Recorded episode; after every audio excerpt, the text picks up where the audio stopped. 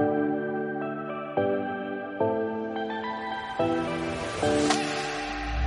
Bueno, pues ya que estamos hablando de ayuda y de educación, vamos a empezar nuestra sección de educación financiera. Para ello contamos con los amigos de Belobaba y BitBCN y vamos a hablar un poquito de qué es el hold, el pánico, la avaricia, por qué acabamos comprando alto y vendiendo bajo y algunas diferencias también entre los inversores retails y los inversores institucionales. Para ello contamos con Albert Salvani, es consejero de Belobaba y además también tenemos a Adrián Sánchez, especialista en DeFi y consejero estratégico de Belobaba. Muchas gracias chicos, buenas tardes, un placer tenernos aquí. Hola, buenas tardes. Muy buenas. Hola, gracias por la invitación. Un placer, Adrián, que te estrenas ¿eh? aquí con, nosotros. Eh, si os parece, vamos a ir definiendo un poquito estos términos, estos términos. ¿Qué significa hold? Que se ve en todos lados y a lo mejor hay algún oyente que lo ve, lo ve en Twitter, lo escucha alguna vez, pero ¿qué es, qué es lo que significa? ¿Qué significa este término? Bueno, lo primero, hay dos palabras. Está hold, que está bien escrito, que es en inglés, que hace referencia a comprar y mantener. Básicamente es vas comprando o compras Bitcoin, Ethereum, cualquier activo y no lo vendes. Es la idea de comprar y mantener pase lo que pase. y después está el concepto de hodl, que fue un error tipográfico, pero que se le ha dado un significado y básicamente se traduciría al español como mantén el activo para una vida feliz sería la traducción más o menos, que efectivamente tiene su correspondencia en inglés. Por lo tanto, estaríamos hablando de qué habría sucedido si hubiéramos comprado Bitcoin en 2010, 2012, 2015, 2019 y no hubiéramos vendido. Es muy difícil, por supuesto, cuando uno está mucho tiempo en este mercado, intenta vender en alguna resistencia, en el pelo de Bar Simpson, como el que estamos teniendo hoy, y después intenta volver a comprar más barato. en Belobaba es algo que buscamos continuamente y que desde mi punto de vista es la definición de hold que más se ajusta a, nuestro estilo de inversión. Mm, o sea, sería eh, mantener, pero con cierta cabeza, ¿no? Se podría decir, con cierto criterio, no pase lo que pase. Claro. Vale, eh, vamos a definir otro término, a ver, Albert, a ver si puedo contar contigo para ello. Es también muy conocido, de hecho hay un gráfico que se publica todos los días, es el índice Fear and Greed, lo que en español sería algo así como pánico y avaricia, que nos tiene a todos locos, ¿no? Porque eh, eh, yo es que me acuerdo, el año pasado teníamos a Bitcoin más o menos igual que ahora, en 40.000, y el índice estaba en unos 60, 70, lo que era codicia extrema prácticamente. Y ahora estamos en 40.000 también, ha pasado un año, y estamos en el otro extremo, parece que somos aquí muy extremos, y ahora estamos en miedo extremo, ¿no? Pánico extremo. Eh, explícanos un poco por qué sucede esto, Albert. Bueno, em, voy a intentarlo, no sé si lo voy a conseguir. Es complicado, es hay mucho de psicología ahí, ¿eh?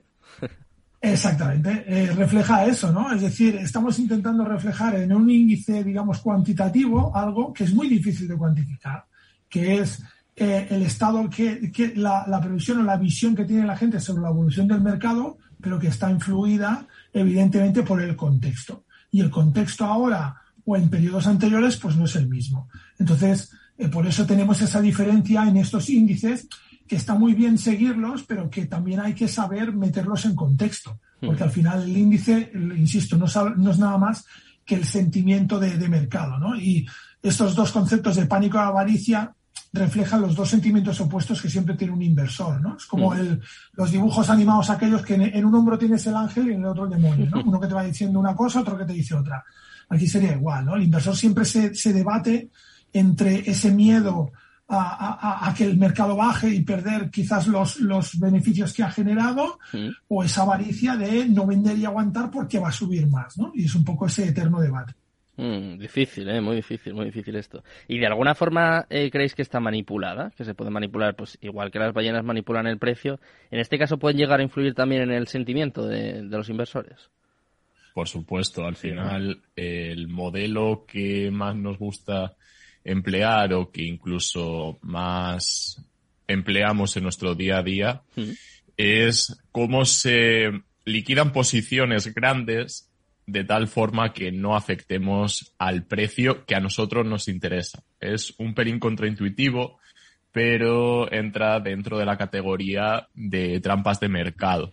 Y como se suele comentar en Radio Patio, en el mundo cripto, en Twitter, en foros, etcétera, Bar Simpsons para arriba, Bar Simpsons para abajo. El tener eh, subida rápido, estar un ratito arriba y volver a bajar también, también muy rápido en ascensor.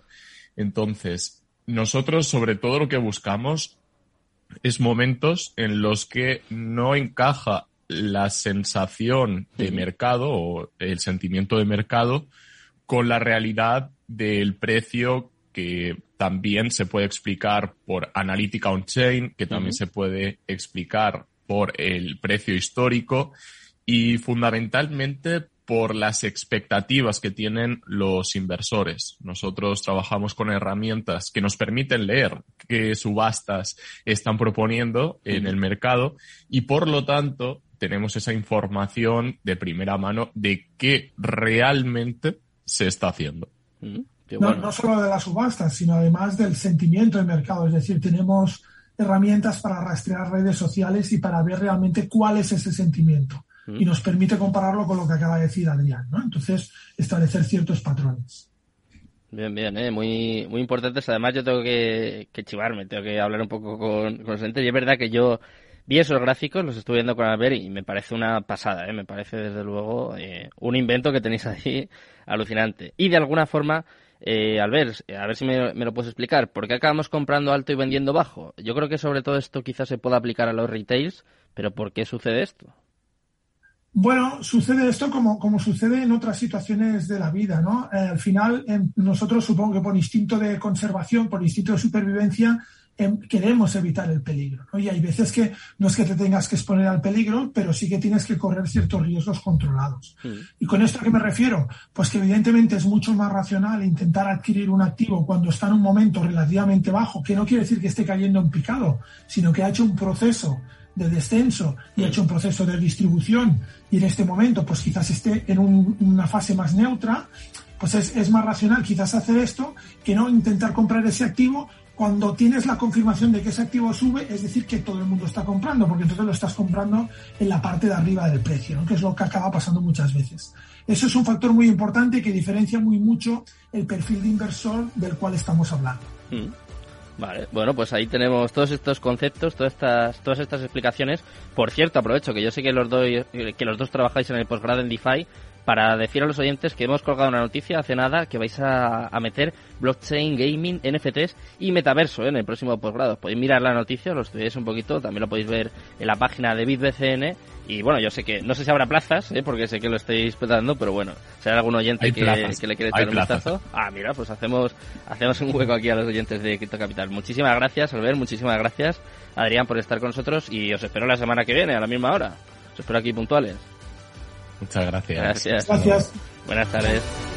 Me despido de los amigos de IBCN de Belobaba y por supuesto me despido también de todos los oyentes. Muchas gracias Alberto Coca por estar aquí al otro lado y a todos los oyentes. Espero que paséis muy buena tarde y Cripto Capital, tu demon.